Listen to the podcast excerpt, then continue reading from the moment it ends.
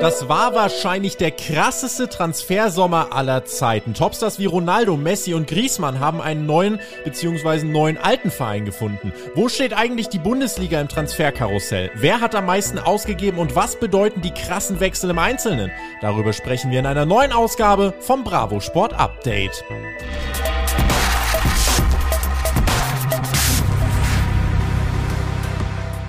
Mittlerweile ist das Transferfenster dicht, aber als es offen war, hat's äh, ganz schön durchgezogen, können wir mal sagen. Also und wie? Ihr habt äh, das mitbekommen. Die Sportwelt hat sich richtig schnell gedreht und das ist natürlich ein Anlass für uns, um darüber zu sprechen. Ihr hört euer Bravo Sport Update. Ich bin Tobi und wir wollen aufarbeiten, was da passiert ist diesen Sommer. Wir haben ein paar Zahlen. Wir sprechen natürlich über Messi, über Ronaldo, über Griezmann und Co. Und ihr lehnt euch jetzt zurück und macht das, was auch immer ihr gerade so machen wollt und hört uns entspannt dabei zu. Uns heißt übrigens, ja, ich bin nicht alleine, bei mir ist der Jonas, einer der Chefredakteure der Bravo Sport Redaktion und Jonas hat den Transfersommer natürlich auch ganz genau beobachtet, denn es war turbulent bei uns, Jonas. Moin. Moin, grüßt euch alle zusammen, liebe Zuhörerinnen, liebe Zuhörer. Hi Tobi, genau, ich habe es auch mitbekommen, den Transfersommer, aber man kam ja auch kaum daran vorbei es war wirklich das dominierende Thema auch bei uns. Ja, wir mussten kurzfristig dann auch noch entscheiden, boah, was passiert jetzt noch mit Mbappé? Äh, wechselt der, wechselt der nicht? Auch darüber sprechen wir gleich. Vielleicht als Einstiegsfrage, war das für dich der krasseste Transfersommer, den du bisher so erlebt hast? Wenn man auf die Namen schaut, die gewechselt sind, ich meine, hast du ja eben schon im Intro erzählt, Messi, Ronaldo, Griezmann, dann kommen noch Leute dazu wie Sergio Ramos und jetzt haben wir schon vier Weltstars genannt und den teuersten Transfer des Sommers noch gar nicht, mhm. äh, obwohl wir die schon diese Leute jetzt dabei hatten. Und ja, wenn man die Namen äh, sich zugrunde legt und natürlich bedenkt, dass die alle jetzt innerhalb von einer Transferperiode gewechselt sind, dann war es der krasseste Transfersommer bislang. Wenn man jetzt äh, rein aufs Finanzielle schaut, dann gab es immer mal wieder auch in den letzten Jahren schon natürlich hohe Ausreißer nach oben mit äh, Summen im dreistelligen Bereich. Aber ja, wenn wir mal die Namen sehen und wenn wir jetzt äh, sehen, was passiert ist und worauf wir mhm. gespannt sein dürfen, vor allem in der kommenden Saison, dann war das schon ein ziemlich krasser Transfersommer. Allein drei Top-Transfers mit 85 äh, Millionen oder mehr Ablöse. Grealish, Lukaku und Jaden Sancho haben wir da, die äh, ziemlich weit oben stehen. Also wir sprechen auch nachher nochmal drüber, wer am meisten ausgegeben hat. Eine spannende Frage, ich habe ein paar Zahlen. Äh, wer hat eigentlich am meisten eingenommen? Ja, und ganz oben steht da zum Beispiel Inter mit 197 Millionen, Inter Mailand. Platz zwei Aston Villa, profitieren natürlich vom Grealish-Deal. Platz drei Chelsea mit 122 Millionen. Und auf Platz vier und fünf haben wir zwei Bundesliga-Clubs, nämlich RB Leipzig 112 Millionen eingenommen und Borussia Dortmund 108 Millionen eingenommen. Sind spannende Zahlen. Und was vor allem hängen bleibt, außer Aston Villa, da kommt jetzt kein englischer Club in die Top 5 bei den Einnahmen. Bei den Ausgaben hingegen haben die ordentlich zugelangt, Jonas. Ja, natürlich auch entgegen, entgegen vielleicht jeglicher Vermutung, die man äh, während der Corona-Zeit mal gemacht hatte, dass gesagt wurde, jetzt gehen die Summen erstmal runter, der Markt entspannt sich so ein bisschen, aber wir sehen eben, ja, ich will nicht sagen das Gegenteil, aber wir sehen eben, wo sich der Markt entspannt und wo dann leider auch gar nicht. Es gibt eben Clubs und man muss das natürlich auch, ja, mit einem, sag ich mal, auch weinenden Auge irgendwie betrachten die das alle äh, nicht tangiert. Die interessiert das nicht. Also wir gucken auf Paris Saint-Germain, die können Geld ausgeben, wie sie wollen und die können auch Real Madrid offenbar am letzten Tag der Transferperiode nochmal sagen, nee, wir brauchen keine 200 Millionen für Kylian Mbappé, wir behalten ihn einfach noch ein Jahr lang, um die Champions League zu holen und dann kriegt er ihn von uns aus gerne umsonst, aber wir sind auf das mhm. Geld nicht angewiesen. Das ist natürlich schon auch irgendwie ein hm, komisches, schwieriges Zeichen, vor allem natürlich auch in Richtung der von dir angesprochenen Clubs, die jetzt da oben stehen bei der, bei der Einnahmenseite. Und ja, also klar, in der Bundesliga, da können wir sowas nicht erwarten. Nee, Bundesliga können wir es nicht erwarten. Die Bundesliga tatsächlich die einzige der Top-Ligen, äh, die hier mit einem richtig äh, ordentlichen Plus eigentlich rausgeht. 40 Millionen haben wir vielleicht nachher nochmal Zeit drüber zu sprechen. Aber wenn wir gerade schon bei PSG sind, das eigentlich der Club, über den äh, jetzt in diesem Sommer natürlich alle reden. Natürlich liegt das in erster Linie an Lionel Messi. Der kam, Mbappé war eigentlich fast weg, ist dann jetzt aber auch geblieben. In der neuen Bravo Sport haben wir dann geschrieben über die Galaktischen 2021, weil Messi, Neymar, Mbappé eigentlich als Sturm äh, unfair ist. Also da hat irgendjemand scheinbar einen Cheatcode eingetragen und auf einmal stehen die hier. Und eben, was du gesagt hast, eigentlich Mbappé wollte gehen und äh, Real Madrid soll Gerüchten zufolge bis zu 200 Millionen geboten haben, aber PSG die haben gesagt, nö, brauchen wir nicht. Und jetzt bin ich aber fast schon so weit zu sagen, das ist ja dann entsprechend der Umstände gerade für Real eigentlich ein Kompromiss, mit dem kann man leben, denn Real bekommt nächstes Jahr dann Mbappé ablösefrei. PSG hat jetzt ja quasi, so kann man es ja formulieren, ein Jahr die Möglichkeit, äh, das Triple zu holen. Vielleicht jetzt trotzdem erstmal zu Messi, der ist ja das Transferbeben schlechthin und der hat das ja losgetreten. Wie stehst du zu seiner Entscheidung, nach Paris zu gehen? Das war ja sicherlich nicht die einzige Möglichkeit, die er hatte. Das ist natürlich richtig. Von den Clubs her hätte er mit Sicherheit überall hingehen können. Aber, und sag mir auch gleich gern, was du davon hältst. Das ist so schwierig, finde ich, in diesem Fall von einer Entscheidung zu sprechen, weil das klingt immer so, als, ja, hätten alle Clubs irgendwie die Möglichkeit gehabt, ihn mit den Geldscheinen äh, zu locken und zu wedeln. Aber das ist ja nicht so. Und dass er im Endeffekt bei Paris gelandet ist, natürlich, das hat auch auf jeden Fall was damit zu tun und hoffe ich auch sehr. Und das ist natürlich auch das Schöne, dann melancholische, die Seite am Fußball, dass er zum Beispiel wieder mit Neymar zusammenspielen wollte. Mhm. Andererseits muss man sich einfach einfach fragen und deswegen gebe ich das gerne an dich auch weiter. Glaubst du, jemand anderes hätte ihn sich großartig leisten können, dieses Gehalt bezahlen als PSG, die das nun wirklich, ja, aus der Portokasse nebenbei machen? Also einer der Vereine, der auch hoch im Kurs war, war Manchester City. Ich glaube, die sind auch in der Lage, okay, hohe, ja. hohe Ausgaben zu, zu zahlen, was äh, Gehälter angeht. Danach wird es halt tatsächlich dünn. Also wer zum Beispiel sich wünscht, ja, Messi in München wäre ja mal geil. Die, diese, diese Bundesliga-Clubs zum Beispiel, auch die besten Bundesliga-Clubs, die sind halt da einfach raus, weil die achten schon auf das gesunde Wirtschaften und die haben, die sind natürlich auch finanzstark, aber es ist jetzt nicht so, dass die einen riesigen Geldgeber im Hintergrund haben. Das ist ja in England nochmal was ganz anderes, sodass die mal eben mir nichts, dir nichts äh, krasse Summen raushauen können. So funktioniert es eben nicht. Und deswegen, ja, ich denke, es kommt auf einen eher kleineren Kreis dann tatsächlich zurück. Ein Barca-Verbleib, wissen wir, die konnten sich das Gehalt auch nicht leisten. Und äh, dann waren es am Ende eben ja die Pariser, die gesagt haben, ja, dann nehmen wir dich. Und der kriegt ja auch äh, wirklich A, viel Geld und B, auch diverse Sonder, Sonder äh, ja, äh, Posten quasi. Also er darf, äh, wann er will, wieder nach Barcelona fliegen, wenn er mal Heimweh hat. Er muss für jedes äh, Spiel der argentinischen Nationalmannschaft, auch für die Freundschaftsspieler abgestellt werden, darf seinen persönlichen Berater mitnehmen. Also alles solche ja kleinen, kleinen ja, Leckerlis quasi, die man ihm da hingeworfen hat. Und deswegen hat er sich letzten Endes für PSG entschieden und hat eben dieses Transferbeben losgetreten. Und was ich halt krass fand, Mbappé, muss man sich auch mal bewusst machen, der hat dann die Möglichkeit, eigentlich in dem krassesten Fußballteam zu spielen, was es dann irgendwie jetzt gibt. Da ist aber ein Drama losgebrochen. Der wollte ja dann eher äh, gehen zu Real Madrid. Ähm, wieso will der nicht mit Messi in diesem krassen PSG-Team äh, spielen und sagt lieber, er würde wechseln? Ja, das ist eine echt gute Frage, weil ich äh, Kylian Mbappé jetzt eigentlich nicht als sehr eitlen Spieler einschätze und kennengelernt habe. Und äh, ich kann mir nicht vorstellen, dass es ihm darum geht, er weiß natürlich, er ist der teuerste Spieler der Welt, was den Marktwert angeht. Und äh, dennoch schätze ich ihn nicht so ein, dass er deswegen eine, ein Alleinstellungsmerkmal haben möchte, dass er der große Star im Verein sein möchte oder muss, weil er natürlich auch Titel geholen will. Und mhm. deswegen, klar, jetzt also eine Titelchance, die, die hat er in diesem Jahr äh, mehr denn je. Man, du hast es gerade auch schon gesagt, in welche Richtung es geht. Das ist eigentlich keine Titelchance, es ist eine Titelpflicht. Und wenn man jetzt schon im Hinterkopf hat, der Kilian verlässt uns in einem Jahr, dann muss es eben auch aus Pariser Sicht endlich klappen in diesem Jahr mit der CL. Und ich meine, Liga, gut, haben sie im letzten Jahr nicht gewonnen, da war Lille dann vorne, aber ich glaube, das interessiert sie auch deutlich weniger. Und wenn sie die nochmal nicht gewinnen würden, was in diesem Jahr wahrscheinlich äh, passieren wird, dennoch mit, mit links quasi mit der Mannschaft, mhm. dann wäre es dennoch nicht so schlimm, weil die CL ist einfach ganz klar oberste Priorität und lass die Jungs mal ein bisschen zusammen spielen, zwei, drei Spiele machen, auch in der Königsklasse. Ich meine, in der Vorrunde trifft man direkt auf Manchester City.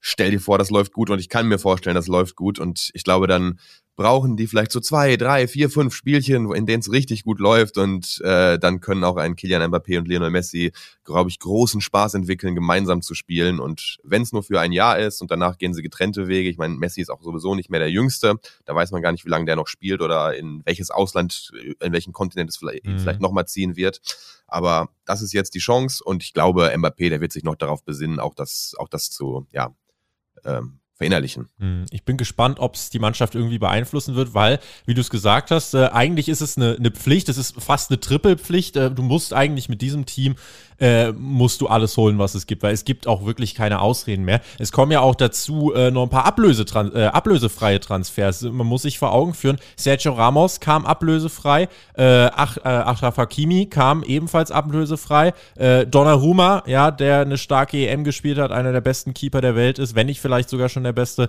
steht jetzt ebenfalls im Kasten. Für die hat man keinen Cent bezahlt und dann jetzt eben noch Messi und dieser Sturm, also PSG muss man echt sagen, äh, da ist echt eine Pflicht da und ich bin gespannt, ob sie es umsetzen können. Es ist halt auch ein richtig großer Druck. Da muss man einfach mal beobachten, ob sie dem gewachsen sind, denn äh, ich kann mir vorstellen, wenn es da mal nicht läuft, wenn die mal dann doch irgendwie nur ein Unentschieden liefern. Vielleicht in der Champions League Gruppenphase, vielleicht mal in so einem Achtelfinal-Hinspiel gegen Schachtja Donetsk oder was weiß ich. Da wird natürlich, also der, der mediale Druck, der wird ja so riesig, weil es gibt ja überhaupt keine, äh, nicht ansatzweise einen Raum, äh, um da Fehler zuzulassen.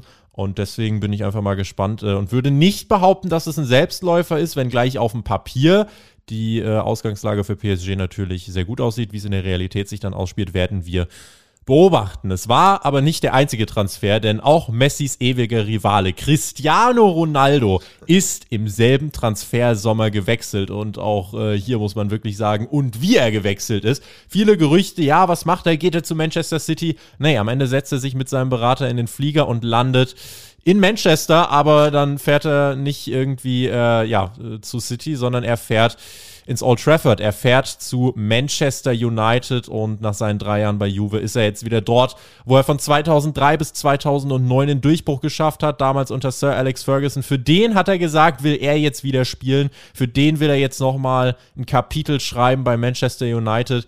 Ist das nur ein Wechsel aus Nostalgie oder wie viel steckt hier dahinter. Es ist auf jeden Fall ein Wechsel der Instagram-Zahlen, so viel kann ich dir sagen, denn ich glaube, äh, Manchester United hat irgendwie drei Millionen neue Follower bekommen. Ja, das ist natürlich ein super positiver Ronaldo-Effekt. Ich glaube, den wird jeder, jeder Club irgendwie gerne mitnehmen und ausnutzen, auf jeden Fall. Ja, Wechsel aus Nostalgie, gute Frage. Also in allererster Linie glaube ich erstmal, dass äh, Cristiano Ronaldo dann doch irgendwie schnellstmöglich in diesem Transfersommer aus Turin weg wollte. Ich denke auch aus, äh, ja, aus, aus der italienischen Serie A einfach. Und dann war natürlich die Premier League naheliegend. Man, man hört gerade viel. Also äh, man hat jetzt irgendwie, gestern ging dann das Gerücht rum, ich weiß nicht, ob das bestätigt ist, aber also beziehungsweise wir können es natürlich vom Bravo Sport nicht bestätigen, äh, dass er auf dem Weg zu Arsenal schon gewesen wäre, irgendwie sogar schon mit einem Trikot äh, ausgestattet äh, worden sei. Und ja, dann genau, hast du auch schon gesagt, Manchester City war irgendwie das, was jeder erwartet hat.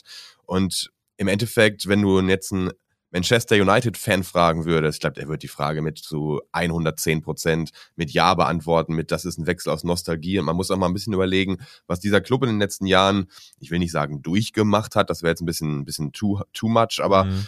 oft nicht in der CL gespielt, mussten auch einen Sparkurs einlegen, weil sie sich vorher übernommen haben. Und jetzt holst du in einem Sommer dann Jaden Sancho und Cristiano Ronaldo und hast plötzlich ganz neue Möglichkeiten. Und ja, also Ronaldo, ich glaube, der hat einfach, es ist jetzt nicht dieses, dieses klassische nach Hause kommen, dieses, äh, diese Rückkehr des verlorenen Sohnes. Aber eine besondere Bindung hat er schon. Und ich glaube, wenn man sich dann nicht so wohl fühlt beim Club, jetzt wie er bei Juventus, dann ist es naheliegend, dass man irgendwo hingeht, wo man eben gute Erinnerungen dran hat. Jane Sancho hast du angesprochen. Raphael Varan, also bei Real war Ausverkauf mhm. in der Innenverteidigung. Äh, Varan ebenfalls jetzt bei Manchester United. Äh, alles in diesem Sommer, glaubt man mittlerweile kaum. Äh, allein das Jaden Sancho-Transfer-Ding, das gefühlt liegt das Monate schon zurück. ähm, würdest du sagen, United ist hinter Paris vielleicht der Gewinner auf dem Transfermarkt? Wenn man sich anschaut, wen sie geholt haben, ja. Also so ein bisschen der stille Gewinner, weil äh, mhm. vielleicht auch ein Vorteil für Manchester United. Also äh, natürlich klar, jetzt großer Medienrummel durch den Ronaldo-Transfer. Äh, vorher Sancho, hast du gerade gesagt, das ging schon fast ein bisschen unter, weil man es ja auch irgendwie schon ein Jahr lang über wusste. Also das hat der BVB klar bekannt damals, das hat Sancho klar bekannt und in diesem Fall war es ja auch recht transparent. Da hatte man die ganze Zeit den Eindruck und wusste eigentlich schon, ja, der wird Dortmund verlassen und wird dann auch zu Manchester United gehen. Deswegen, ja, hat das gar nicht mehr so für so viel Wirbel gesorgt. Aber klar, also in einer Transferperiode zwei solcher Spieler zu holen, dazu noch einen absolut gestandenen Innenverteidiger, ist natürlich eine klasse Sache. Und für Manchester United, ja, vielleicht gar nicht so schlecht, dass die so ein bisschen hinter PSG einfach auch dann, ich will nicht sagen untergingen bei den Spielern, aber so ein bisschen, ja, das mehr in Ruhe alles machen konnten, ihre Deals eintüten, denn ich jeder, jeder spricht einfach nur von Paris Saint-Germain in diesem Sommer. Und ich bin auch völlig der Meinung, das wird dennoch kein Selbstläufer und genauso Teams wie United oder gerade so ein Team wie United kann da auf jeden Fall in der kommenden Saison ein bisschen mitreden. Das wird richtig spannend. Also da freut man sich doch auch als neutraler Fußballfan, diese Mannschaft dann mal zusammen zu sehen. Und damit reden wir mal und bleiben in der Premier League. Reden wir mal über den teuersten Transfer in diesem Sommer. Auch der ist tatsächlich untergegangen. Jack Grealish ist gewechselt von Aston Villa für 117,5 Millionen zu Manchester City. Es ist der Rekordtransfer des Sommers. Auch das ging fast schon unter. Ähm, vielleicht einfach das als Frage. Ist er dennoch äh, dieser Ablösesumme, glaubst du, der kann dem gerecht werden? Oder glaubst du, allein die Tatsache, dass jetzt gar nicht so viele über ihn reden, ist schon so ein bisschen, boah, hat man viel Geld ausgegeben, aber vielleicht äh, hat man sich da auch von Aston Villa locken lassen? Oder was glaubst du, steckt hier dahinter? Ja, er wird sich auf jeden Fall noch zeigen müssen. Also ich glaube, ähm, in Großbritannien, da hat man das schon erwartet, dass da so eine Ablöse fließen kann für ihn, weil man da, da kennt man die Qualitäten, hat in der letzten Saison, glaube ich, zwölf Tore vorbereitet für Aston Villa. Natürlich muss man jetzt immer noch abwarten, denn auch wenn Aston Villa ein absoluter Spitzenverein ist, ist Man City noch mal eine Nummer oben drüber und kann Jack Grealish sein Level jetzt quasi noch mal steigern von einem ja, Premier League, also mittelklassigen Premier League Club, natürlich auch mit vielen Stars gespickt, jetzt aber zu einem absoluten Premier League Top und eben auch Weltklasse-Club. Mhm. Und äh, er hat das Potenzial auf jeden Fall. Er hat ein wahnsinnig gutes Auge, ist ein super Vorbereiter, kann auch selber gut Tore erzielen. Und äh, ja, wie gesagt, ich glaube, wenn du die Briten fragst, dann sagen die natürlich absolut verdienter Spieler. Und es ist ja auch irgendwo naheliegend, dass natürlich äh, gerade wenn so ein ja, Spieler, ich will jetzt nicht sagen Talent, dafür ist er schon eigentlich, eigentlich zu bekannt und zu weit, natürlich auch bei der, bei der Ablösesumme, ganz klar. Aber den wollen sie natürlich auf der Insel halten und äh, der muss dann auch zum besten Club irgendwie. Da ist Man City natürlich ganz vorne mit dabei und 117 Millionen klingt immer komisch, ist eigentlich immer zu viel, darüber müssen wir gar nicht diskutieren und dass man den Namen Jack Grealish dann nicht zuerst auf dem Zettel hat, ist auch klar, aber ich würde jetzt nicht sagen, also vor allem er selber kann er am wenigsten für und ich kann, ich glaube schon, er kann liefern, auf jeden mhm. Fall. Bin gespannt. Also den werden wir natürlich auch beobachten und uns für eine der nächsten Bravo Sportausgaben auch mal vornehmen, werden da auch seinen Saisonstart auf jeden Fall beurteilen. Äh, hat ja unter anderem schon einmal genetzt, aber es ist krass, wenn man sich überlegt, Jack Relish äh, 117,5 Millionen, Ronaldo wechselt für 15 Millionen und die können in fünf äh, Jahren Raten abbezahlt werden. Also das ist schon verrückt, wenn man sich das mal, äh, wenn man sich das mal so vor Augen führt. Aber es ist eben ein wilder Transfersommer. Ähm, auch Romelu Lukaku, wo wir ja bei den Rückkehren an alte Wirkungsstätten waren mit Ronaldo. Romelu Lukaku kehrt ja ebenfalls zurück in eine alte Heimat. Er wagt seinen, ja, insgesamt vierten Anlauf dann mittlerweile beim FC Chelsea. Da kann ich euch sagen, wird in der äh, nächsten Bravo Sport, in der Elber-Ausgabe, wird es eine coole Story dazu geben, wo wir uns wirklich mal anschauen, ist er sein Geld wert? Und äh, bin da gerade an der Analyse schon dran. Auf jeden Fall, das kann man sagen, der Typ hat eine krasse Entwicklung hinter sich und er hat es definitiv nicht leicht gehabt. Der wurde nämlich, als er bei Chelsea dann eigentlich wieder eingesetzt werden sollte, wurde er immer wieder dann nochmal verliehen und nochmal verliehen und dann doch verkauft und hat sich dann bei den anderen Clubs durchgesetzt, hat jetzt dann bei Inter Mailand wirklich den Durchbruch geschafft, hat zwei Saisons am Stück über 30 Tore erzielt und jetzt ist die Frage, kann er das auch bei Chelsea liefern? Insofern die Frage an dich, Jonas, wie groß wird der Impact von Romelu Lukaku, dem belgischen Beast, bei den Blues sein? Richtig groß, glaube ich. Für mich Romelu Lukaku wirklich einer der absolut interessantesten Transfers. Kann man in diesem Sommer schwer sagen, wenn man sich die Namen anguckt, weil die alle einfach bombastisch sind und man sich natürlich freut, die in den neuen Trikots dann auch performen zu sehen.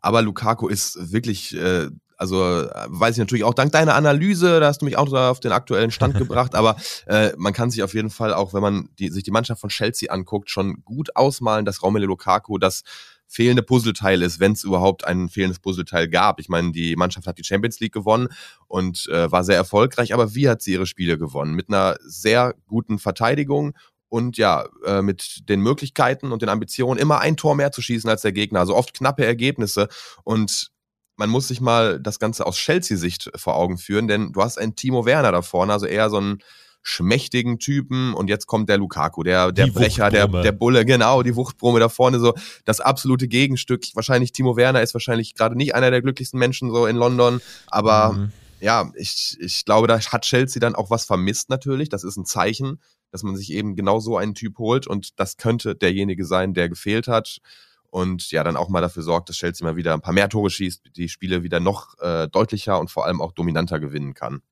Mal gucken, ob er der Difference Maker wird im Kampf um die Titel. Auf jeden Fall die 117 Millionen. Äh, ist eine große Summe, aber bei dem, was er in den letzten zwei Jahren gezeigt hat, äh, kann man auf jeden Fall sagen, äh, er wird schon den Großteil des Geldes wert sein. Er muss es halt dann jetzt auch noch wirklich umsetzen. Äh, einmal hat er schon getroffen in zwei Spielen. Wir äh, beobachten das für euch natürlich weiter und in der nächsten Bravo Sport, wie gesagt, gibt es dann einmal eine äh, wirklich tiefe Analyse, wo wir uns anschauen, was sind genau seine Key Skills, ja, seine Schlüsselfähigkeiten arbeiten und äh, wie viel ist er das dann runtergebrochen wirklich wert äh, in Bezug auf diese krasse Ablösesumme? Denn man vergisst eigentlich fast, dass so eine dreistellige Ablösesumme was richtig Heftiges ist. Also vor zehn Jahren war das absolut undenkbar. Und mittlerweile ist es eigentlich, ja, der ist halt ein starker Spieler, da kann man so viel ausgeben. Insofern, ja, werden wir weiter beobachten. Und es ist, wie gesagt, der Sommer der Rückkehrer, denn auch Antoine Griezmann, der kickt künftig wieder für seinen ehemaligen Verein, kehrt zurück zu Atletico Madrid, wird jetzt von Barca erstmal ausgeliehen. Es gibt eine Kaufoption über 40 Millionen. Hat ja bei den Katalanen nie so ganz Klick gemacht, ne, gefühlt. Ja, das, das war dieses äh, bekannte Problem. Du gehst von ja, ich sag jetzt mal, deinem Heimatverein so ein bisschen, wo du dich auch wohlfühlst, wo du irgendwie schon länger spielst, wo du der absolute Star im Team warst, vor allem auch und dadurch eben aufgefallen bist, gehst du zu Barca, was nochmal eine Nummer größer ist und die Erwartungen an Griezmann waren, auch dort der absolute Star zu werden. Natürlich neben Messi, das ist, das ist nicht zu leugnen. Und genau das hat eben nicht geklappt. Er, er war natürlich immer mehr, mehr als ein Mitläufer aufgrund seines Namens allein schon, aber er war nicht der große Typ. Er war nicht der, das, derjenige, über den man gesagt hat, wow, das ist der Mann neben Messi, die beiden bilden das herausragende Phänomenal phänomenale Duo. Und ich würde mir ja, aus persönlicher Sicht einfach wünschen, wie glaube ich jeder Fußballfan, dass es bei Atletico jetzt wieder so läuft wie für ihn wie damals. Denn ich meine, was ist das für ein überragender Spieler? Und das ist super schade, wenn du irgendwo hingehst und dann klappt es nicht so wie vorher. Du kannst nicht ganz an die Leistung anschließen, gerätst fast schon so ein bisschen ja in Vergessenheit, beziehungsweise der Status von ihm hat einfach gelitten in der Zeit bei Barca, würde ich klar sagen. Mhm. Und ich würde ihm super gerne wünschen, dass das bei Atletico jetzt wieder ein bisschen bergauf geht. Und die Bundesliga, wie steht die eigentlich da? Wir haben äh, Upamecano, der gewechselt ist, Sabitzer gewechselt, Daniel Mahlen, haben wir in der aktuellen Szene-Ausgabe, haben wir das äh, ja analysiert, dank Oma zum Profi. Wenn ihr wissen wollt, was da dahinter steckt, das neue Heft findet ihr natürlich am Kiosk eures Vertrauens. Aber insgesamt die Bundesliga auch tendenziell eher unauffällig. Allerdings, und das habe ich eben eingangs vorhin schon mal erwähnt, die einzige der europäischen Top-Ligen, die einen Transferplus erwirtschaftet hat. Plus 40 Millionen zum Vergleich die Premier League bei minus 700 Millionen. Also da sieht man wirklich mal, wie krass da die, die Unterschiede sind, wie krass das Gefälle sind äh, und warum dann eben jemand wie Messi, Grealish nicht mal eben zum FC Bayern wechselt. Was steckt für dich dahinter? Ist vielleicht dann trotzdem die Bundesliga aufgrund dieser sehr hohen Ausgaben der anderen internationalen Clubs, ist die Bundesliga damit vielleicht ein auch ein Gewinner dieses krassen Transfersommers und kann sich perspektivisch vielleicht in eine gute Position bringen, um dann doch mal wieder einen richtig dicken Weltstar zu uns in die Bundesliga zu holen? Ja, alle paar Monate oder alle paar Jahre passiert das ja definitiv und das, das wird auch wieder passieren. Also man muss sich jetzt keine Sorgen machen, denn du hast es völlig richtig gesagt. Also dieser Vergleich, minus 700 Millionen Premier League plus 40 Millionen die Bundesligisten, das zeigt vor allem ja auch, wie gewirtschaftet wird und dass wir eben hier ja keine Großinvestoren haben, die so mit dem Geld um sich werfen können, wie es Manchester City tun kann oder wie es äh, Paris Saint-Germain mit einem Scheich im Rücken tun kann, sondern dass hier die Bundesliga-Clubs ja doch, doch als Unternehmen geführt werden, die meisten, und eben doch noch anders wirtschaften müssen und da einfach bedächtiger auch rangehen. Nichtsdestotrotz sind äh, natürlich äh, tolle Namen und es ist auch klasse, dass Upamecano zum Beispiel innerhalb der Bundesliga wechselt. Klar, dann zum äh, vermeintlich besten Club.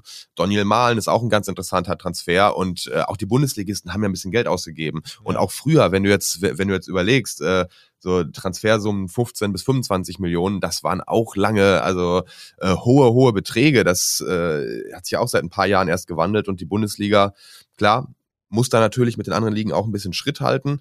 Und ich glaube trotzdem jetzt nicht, dass, dass man konkurrenzlos oder chancenlos ist. Da würde ich mir gar keine Sorgen machen, denn die Leute, die geholt worden sind, das sind natürlich immer auch Leute mit Entwicklungspotenzial mhm, und ja. die sich einfach, genau, und es ist ja leider dann auch das Prinzip, beziehungsweise was heißt leider, oft genug klappt es ja auch, dass solche Spieler dann wie ein Daniel Mahlen zum Beispiel, Borussia Dortmund ist natürlich gerade ein, ein Paradebeispiel dafür, weiterentwickelt werden, für teures Geld verkauft werden und so entsteht dann natürlich auch die Möglichkeit für die großen Bundesligisten irgendwann dann auch mal so einen richtig dicken Fisch zu angeln. Ja. Und ich meine, wir haben ja auch dicke Fische in der Bundesliga, wenn wir an Lewandowski, wenn wir an Haaland und da könnte man noch viele weitere aufzählen, wenn man die denken. Ja. Und deswegen, ich, ich glaube schon, dass, dass wir auch absolut konkurrenzfähig sind, auch in der CL paar graue Mäuse haben wir natürlich. Also wir wissen, dass zum Beispiel bei Hertha oder so der Versuch gestartet wird, viel Geld in die Hand zu nehmen, aber äh, da wird's äh, von dem Herrn Windhorst ja sprichwörtlich in den Wind geblasen. Also da hat man jetzt, glaube ich, über 300 Millionen ausgegeben in den letzten zwei Jahren, hat jetzt mhm. mittlerweile dieselben Probleme und denselben Trainer wie vor zwei Jahren, aber das ist ein Thema, was wir heute hier in diesem Podcast nicht besprechen wollen. Äh, eine Sache will ich noch zum Schluss äh, einmal in den Raum geworfen haben. Weißt du, welcher Club am meisten ausgegeben hat? Ja, wenn du so fragst, dann wird es wohl keiner der üblichen Verdächtigen gewesen sein man hat es tatsächlich gar nicht so auf dem Zettel. Es ist tatsächlich ein Club, der gerade in der Premier League ganz unten steht und der heißt FC Arsenal. Ben White ist der Top-Transfer. Insgesamt 166 Millionen haben die auf den Tisch gelatzt. Merkt man nicht so viel von, ne? Also war jetzt auch, also auch Ben White ist jetzt nicht so der krasse Top-Transfer. Insofern können wir vielleicht äh, das am Ende noch festhalten. Viel Geld heißt nicht direkt äh, maximaler Erfolg. Äh, nee, das haben wir vor allem, also ich glaube, Arsenal ist ein gutes Beispiel, haben wir in den letzten Jahren auch gesehen. Die haben immer, immer mal wieder was versucht. Vielleicht klappt es dieses Jahr besser, ist ja ein absolutes Traditionsteam und würde man auch wünschen, wenn die in England mal wieder ganz oben dabei wären. Mhm. Aber da hat die Mannschaftszusammenstellung in den letzten Jahren einfach nicht so geklappt. Aber schön, dass du mich mit dieser Info äh, am Ende entlässt. Da habe ich auch nochmal was dazugelernt. Ich hätte auf ein anderes Team getippt, auch aus der Premier League allerdings. Und ja, bin ich, bin ich auch sehr gespannt. Und natürlich, also Ben Wright, ja, hat man gehört den Namen und so, aber gerade hierzulande kann man damit noch nicht so viel anfangen, aber dann sollen uns die Gunners gerne eines Besseren belehren. Haben auf jeden Fall noch ein bisschen Zeit und äh, haben noch gute Boden gut zu machen bis zum Ende mhm. der Saison. In diesem Sinne, es war unterm Strich ein Transfersommer, den wir so schnell nicht mehr erleben werden. Da bin ich mir sicher. Also, dass Ronaldo und Messi in einem Sommer wechseln, ist äh, schon ein dickes Ding und dass sie vor allem zu äh, Top-Clubs wechseln und nicht irgendwie nach Katar oder so. Äh, da ja, bin ich ganz froh drum und äh, der Fußball, die Vormachtherrschaft im Fußball könnte sich nochmal verschoben haben. Insofern glaube ich, wird es nicht das letzte Mal sein, dass wir über dieses Thema gesprochen haben und äh, damit, ja, würde ich sagen, Jonas, machen wir den Deckel drauf, ne? Lass uns den Deckel drauf machen und an alle genießt auf jeden Fall diese Saison, denn Tobi hat es gerade völlig richtig gesagt. Die nächsten Wechsel von Messi und Ronaldo, die werden nicht mehr zu Manchester United und Paris Saint-Germain sein, das sowieso nicht, aber wahrscheinlich auch nicht zu Clubs von diesem Kaliber, denn sind natürlich beides auch nicht mehr die jüngsten, also zumindest fußballerisch gesehen. Deswegen sollten wir einfach diese Saison genießen, genießen sie neuen Trikots zu sehen und ja, auch die anderen Jungs alle angucken und schauen, was da kommt. Ich bin sehr, sehr gespannt. Haken dran. Jonas, danke dir. Wir hören uns äh, demnächst auch mal wieder. Und äh, natürlich danke auch an euch, dass ihr mit dabei wart hier beim Bravo Sport Update. Ihr wisst natürlich, wo ihr uns mittlerweile findet. Als Podcast auf Spotify, iTunes und Co. oder auf YouTube als Video. Und selbstverständlich äh, sind wir auch auf Instagram aktiv, at bravo-sport. Schaut da gern vorbei. Falls euch das bisher entgangen ist, ist eigentlich gar nicht möglich, dass euch das entgangen ist. Insofern seid ihr natürlich alle da schon am Start.